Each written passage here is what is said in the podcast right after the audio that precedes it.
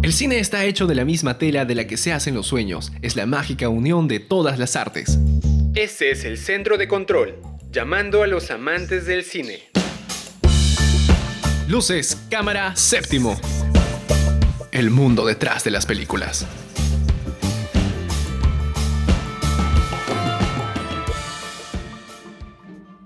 Hola, ¿qué tal cinéfilos y cinéfilas? Sean bienvenidos a un nuevo programa aquí en Séptimo. El día de hoy vamos a hablar sobre las recuelas. Sí, estás escuchando bien, recuelas. Hemos creado un nuevo término que conjuga estas, esos tres términos sobre reboot, precuelas y secuelas en un solo título y vamos a desarrollar esto en dos películas muy interesantes, así que quédate para saber un poco más sobre este nuevo término que hemos creado específicamente para ti que te encanta el cine. Hola a todos y bueno, sí, mira, algo que yo siempre he aprendido y me han contado, ¿no? Es el tema de que mucho de algo hace daño. Y creo que sobreexplotar algo y dar o sacar hasta el último cacho de un material creo que termina eh, generando probablemente un producto que no termina por satisfacer al público y es algo de lo que vamos a, tratar y tocar el día de hoy, ¿no? Entonces vamos con nuestra primera secuencia, eh, para lo cual Alejandro iniciará con lo que es la primera película de la cual vamos a hablar. Eh, recuerda que estás escuchando Séptimo por Radio UPN. Ahora, no opinaremos ni criticaremos sin sentido. Al contrario, analizaremos los componentes de cada una de las películas para entenderlas con una mirada diferente. Esto es la review en séptimo. Muy bien, vayamos con la primera película. Eh, vamos a hablar sobre los Juegos del Hambre, la balada de pájaros, cantores y serpientes. Esta precuela a la primera saga que vimos hace unos cuantos años, con ya recordarán, con Katniss, con Pita. Y bueno, eh, esta precuela de los Juegos del Hambre pues viene con la promesa de tener el mismo éxito que, generó eh, la, primera saga. Pero la película, eh, digamos que procede, no, tiene algunos problemas, los cuales nos recuerdan mucho tal vez a una saga también bastante conocida que es Animales Fantásticos, que pertenece a todo el mundo mundo de Harry Potter. Eh, la cual tal vez tiene un título, en este caso bastante extenso, eh, que no, que, que, si no eres tal vez muy fanático de, la historia o de los libros, pues te puedes perder un poco. Eh, y que bueno, obviamente tiene un fin publicitario, pero a nuestro parecer tal vez es un poquito ostentoso, ¿no? Como para querer llamar demasiado la atención incluso, ¿ya? Pero ahora lo que queremos saber es pues si lograrán equiparar el carisma y con lo que pudimos conectar con los personajes protagonistas de la primera saga. ¿no? Eh, esta, esta precuela eh, nos, nos, trae una expansión de todo el mundo, de todo el mundo de los Juegos del Hambre y ver qué es lo que pasaba mucho antes cuando, cuando todavía estaba este régimen. Ahora, también para poder tocar un poco más sobre ya la película en sí, esta precuela de los Juegos del Hambre, hay que mencionar y abarcar el hecho de que estamos muy, de repente, estigmatizados, muy acostumbrados al hecho de tener como al protagonista a Jennifer Lawrence, ¿no? Era el eh, la actriz que le daba vida al personaje principal de Katniss Everdeen. Pero ahora tenemos en estos momentos a Rachel Ziegler, que no termina probablemente de simpatizar o de repente de acomodarse como una protagonista que termina por simpatizar a todos los fanáticos de esta saga. parece muy caricaturesco eh, la actuación que ella realiza, eh, siendo una combinación, obviamente, entre lo que fue en su momento el personaje de Lawrence y también un poco a lo Jack Sparrow, ¿no? Un poco muy sarcástico, muy juguetón. De verdad que a título personal no termina para mí de enganchar con el público en general. Ahora, un punto para destacar de la película es eh, la actuación bastante destacable de, Tom Blint eh, como Snow, quien pues sabe jugar eh, muy bien con la curiosa moralidad del personaje, ¿no? Y añadir un interés extra en ese camino emocional que es de recorrer el personaje para llegar a su inevitable destino como ya conocemos. Quizá el actor es un poco obvio para remarcar sus, motivaciones, pero obviamente pues eh, como es eh, al ser bastante joven pues eh, le da este, esta nueva vibra ¿no? al, personaje de Snow. En tanto la, fotografía de la película es bastante funcional, no, no termina de ser tal vez tan atrapante para, como para poder explorar un poco más como y, y hago hincapié en esto, ¿no? Para poder comparar con, con, la, con, la, con, la, con la primera saga, ¿no? De todos modos, siempre vamos a chocar con esto cuando se hacen eh, secuelas o, o, o, precuelas en este caso, porque siempre vamos a chocar como, ah, mira, pero en la película, en la película, en la saga principal se trabajó así, ¿no? Y muy aparte de que son diferentes directores, son diferentes propuestas, eh, la idea es que se mantenga el mismo nivel de calidad, ¿no? Y en este caso, pues por ahí hay ciertos detalles que se escapan bastante de la calidad que tuvo la producción en su momento. Con eso tampoco voy a decir pues que la primera saga de los Juegos del Hambre fuese el clímax del cine, ni mucho menos, pero era muy atrapante, a pesar de que no eran espacios tan enormes o que no se exploraba tanto, eh, te atrapaba mucho. ¿no? Con los trajes, con las actuaciones, eh, con, lo, con lo bien dirigida y con lo bien fotografiada que estaba la película también. Ahora, desde un punto de vista también un poco más crítico, también eh, da la, eh, podríamos decir, impresión de que esta historia que ha sido llevada al cine da un poco más como para volverse una serie. Eh, contar toda la trama en solamente una película como que también deja con ganas de más eh, al público que está acostumbrado a una saga un poco más extensa. Eh, probablemente el hecho de aportar todo ello genera también un sinsabor y una molestia en los seguidores de esta saga. Ahora, recordemos también de que este tipo de sobreexplotaciones de películas como mencionó Alejandro al inicio, el hecho de Harry Potter y también, bueno, eh, las precuelas que eran animales fantásticos y dónde encontrarlos, eh, generan esto, generan que el público se vaya con ese sinsabor en la boca y de verdad que eh, para una saga que se ha ganado tantos seguidores y darles un producto que al final no termina por satisfacerlos, genera algo muy contraproducente. Y como segunda película, vamos a hablar un poco ahora de Wonka. esta historia basada en la novela infantil de Roald Dahl, eh, como un joven Willy Wonka, ¿no? Tomar en cuenta de que esto también es una precuela a las películas que ya se han realizado eh, sobre la fábrica de chocolate, ¿no? Esta vez interpretado por eh, este joven actor Timothy Chalamet, y muchos nos preguntamos si ha logrado cumplir con las expectativas del público, sabiendo de que eh, las películas que hablan sobre este personaje se han hecho distintas, para distintas generaciones y esta precuela logra recordar un poco a lo que ha sido también esta película que salió como secuela de Mary Poppins, ¿no? realizada en el año 2018, eh, que en su momento no logró aprovechar todo el potencial que posee este personaje inglés.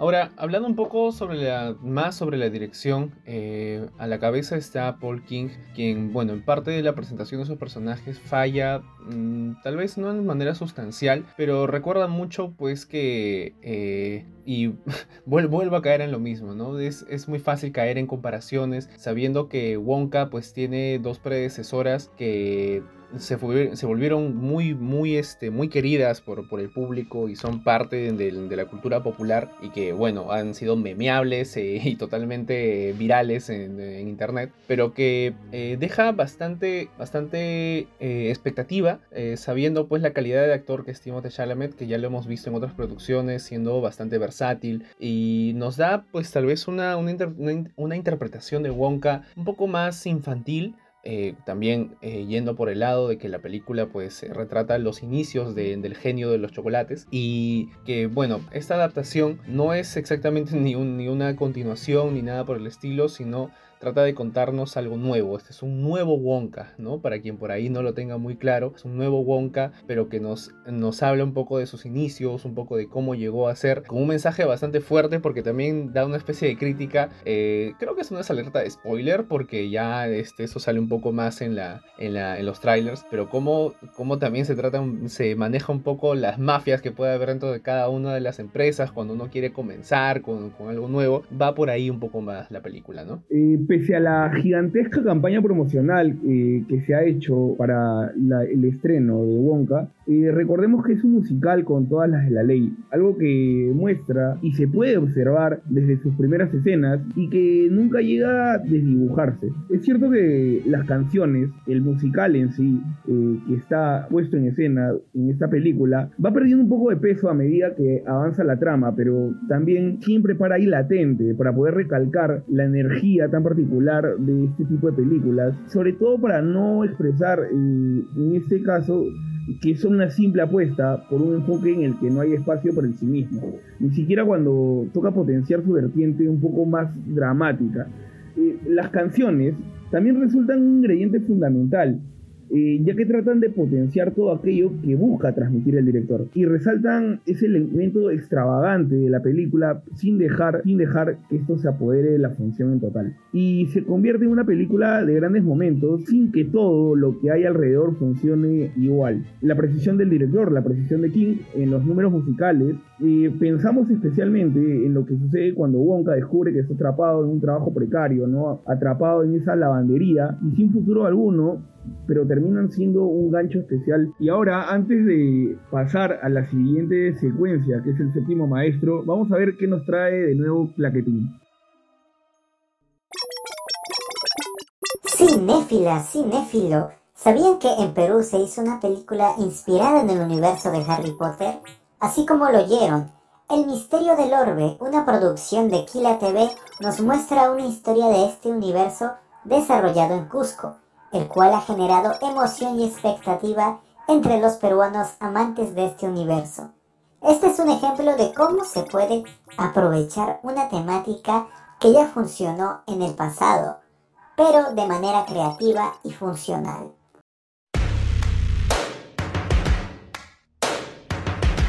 A continuación, conocerás los secretos y datos más relevantes sobre la producción, dirección, guionización o cualquier otro proceso de realización de los genios del cine. Presta atención a la experiencia del séptimo maestro. Ok, cinéfilos, estamos aquí en el séptimo maestro y esta vez vamos a hablar pues sobre un conocido de la casa, ¿no? Vamos a hablar sobre uno de los directores más grandes de nuestra de los últimos tiempos y también pues eh, autor de, de grandes clásicos del blockbuster como es Steven Spielberg. Eh, que siempre pues nos ha, sus historias nos han, eh, nos han transmitido, nos han hecho llegar a, a, poder ver mundos que tal vez no no nos hubiésemos imaginado. Y en este caso lo hemos escogido porque, bueno, sabemos de, todos los clásicos que él nos ha entregado y en una conversación que tuvo en el 2011 con AICN eh, reveló que fue una decisión difícil para él transmitir la secuela de Tiburón y su lo que dijo textualmente fue no estaba contento con la secuela y me di cuenta de que había dejado ir una franquicia a la que podría haber hecho una buena contribución comentó el cineasta. Spielberg nunca ha comentado directamente sobre las pero no le gustó la segunda entrada que tuvo, que tuvo esta película y tampoco pues que sea un fanático de ese tipo de, historias, ¿no? Ahora, hablando de entrevistas, también durante otra entrevista que le realizaron el pasado año en la alfombra roja de su película más reciente de aquel entonces, Website Story, eh, aprovechó para mostrar su disgusto ante la labor de realizar continuaciones de marcas ya existentes y establecidas. Tomando como, por ejemplo el caso eh, de El Mundo Perdido, Jurassic Park, eh, continuación de la historia del parque temático de, dinosaurios del año 93, explicando que la falta de lustre, la falta de un buen trabajo de la secuela, le hizo valorar si realmente la saga debía continuar o si él, él debería estar involucrado en esas secuelas que se estuvo trabajando, ¿no? Ahora, una de las películas más recordadas y más queridas, eh, también hablo desde, desde, desde, mi corazón, Indiana Jones es probablemente de las sagas de películas más que más haber, poder haber visto porque me trae muy buenos recuerdos en mi infancia, pero bueno, eso es para otro, para otro, para otro momento. Eh, Spielberg decidió meterse de lleno en esto de rodar secuelas, eh, precisamente con Indiana Jones y también con la propia saga de dinosaurios que mencionó también pues eh, Nelson. Y en, bueno, en una entrevista que tuvo eh, mencionó directamente, mis secuelas no son tan buenas como las originales, porque cada vez que intento hacer una continuación me confío demasiado. Quiero decir, esta película hizo demasiados millones de dólares, algo que justifica una secuela. Entró en la idea de que si fuera ese eh, sería pan comido y terminó siendo una de las películas, una película inferior a, lo que teníamos antes. Entonces, con esto Spielberg pues nos deja claro que también es humano y obviamente también es muy difícil mantener eh, la calidad de ese tipo de producciones que son gigantescas. estamos hablando de grandes presupuestos, grandes actores, eh, todo un equipo detrás y es difícil poder mantener eh, algo así durante tanto tiempo. Pero de todos modos son películas bastante disfrutables, pero que obviamente si uno los mira pues con un ojo más crítico y pone y las pone bajo la lupa, vamos a encontrar diversos, diversos errores y repito como vengo diciendo desde que comenzó este programa, es muy fácil caer en comparaciones cuando pues tienes una, una primera película que revolucionó en el mundo cinematográfico y que luego tal vez las, las secuelas pues no tengan el mismo peso. Ahora, a pesar de todo lo previamente mencionado, eh, hay que reconocer que la entrega de Jurassic Park, las secuelas, que continuaron al original, funcionaron en taquilla, pero fueron destruidas por la crítica y el público que no terminó de valorar mucho el trabajo realizado en esta secuela, eh, que se terminaba de alejar de lo narrado por Steven Spielberg en un inicio, siendo bastante libre, bajando la calidad de la historia y del guion en sí. Ahora, en cualquier caso, también, también hay que reconocer que referente a lo que es el tema de ganancias, eh, generó muy buenos ingresos eh, con el tema del merchandising, los muñecos, los juguetes, los libros, revistas, hasta videojuegos que se realizaron en base a las secuelas. y ahora, pese a ello, pese a ello, Spielberg eh, ha decidido retirarse en sí de sus secuelas y dejar eh, el mando de la dirección a otros directores, valga la redundancia, y quedarse solamente como productor, producirlas. Eh, tales como el caso de las películas de Indiana Jones, que han, han caído en manos de James Mangold, y en tales también como distintas otras secuelas, en este caso, eh, que ha podido producir de, de tantas ideas originales que han salido de esa cabeza tan prodigiosa que tiene, ¿no? Y ahora, sin más, vamos a pasar a nuestra siguiente secuencia, que son las siete fijas. Las siete fijas de séptimo llegan gracias a la falta de planes que tienes este fin de o la excusa que necesitas para conversar de cine con esa persona especial. Toma nota de las fijas de esta semana. Muy bien, vamos a comenzar con las fijas. Fija 1. En Internet existe algo que se llama el shitpost y dentro de esta, se le podría llamar a esta comunidad, existe la mofa, la burla de que no existe la secuela de Pacific Rim o de Titanes del Pacífico. Esto porque esta segunda película pues tuvo un bajón de calidad bastante grande en comparación a la obra maestra que nos regaló Guillermo del Toro. Como fija número 2, podríamos indicar que técnicamente Terminator 2 es una película indie. Eh, diversos problemas legales han hecho que esta película, eh, de esta película se vuelva completamente independiente de los grandes estudios. Tomemos en cuenta que fue financiada por la productora independiente Carolco, que en los años 80 y 90 produjo éxitos como Total Recall o las primeras películas de la saga de Rambo antes de terminar cayendo en la terrible bancarrota. Fija número 3. Age of Ultron fue la última película de Marvel bajo la dirección de Josh Whedon. La secuela de Avengers no logró cosechar el mismo éxito de taquilla y crítica que la obra original, y en parte se debe a la narrativa de Whedon. Fija número 4.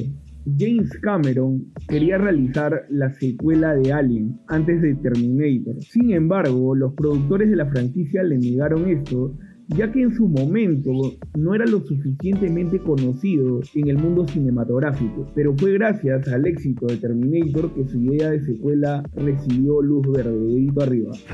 Fija número 5. George Lucas tuvo un plan B en caso de que Star Wars sea un fracaso. Él escribió un libro a manera de continuar la historia. Sin embargo, todos conocemos el éxito de la franquicia y este libro pasó a formar parte de la marca de Star Wars conocida como Legends, las cuales son consideradas historias no oficiales. Fija número 6. Las historias de Batman son las que más reboots han tenido en toda la historia del cine. Fija número 7. Jesucristo es el personaje que más reinterpretaciones cinematográficas ha tenido a lo largo de toda la historia. Ojito al dato.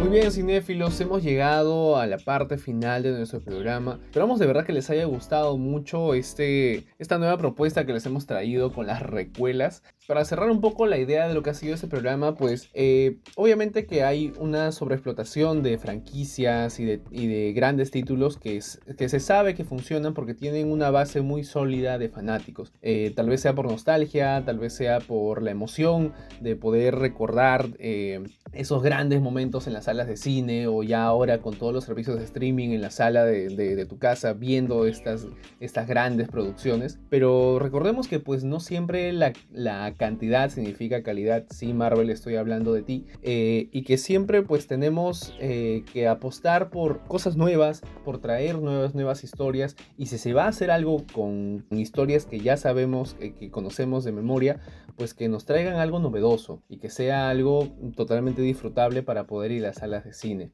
Recuerda que esto fue séptimo por Radio UPN Conecta contigo.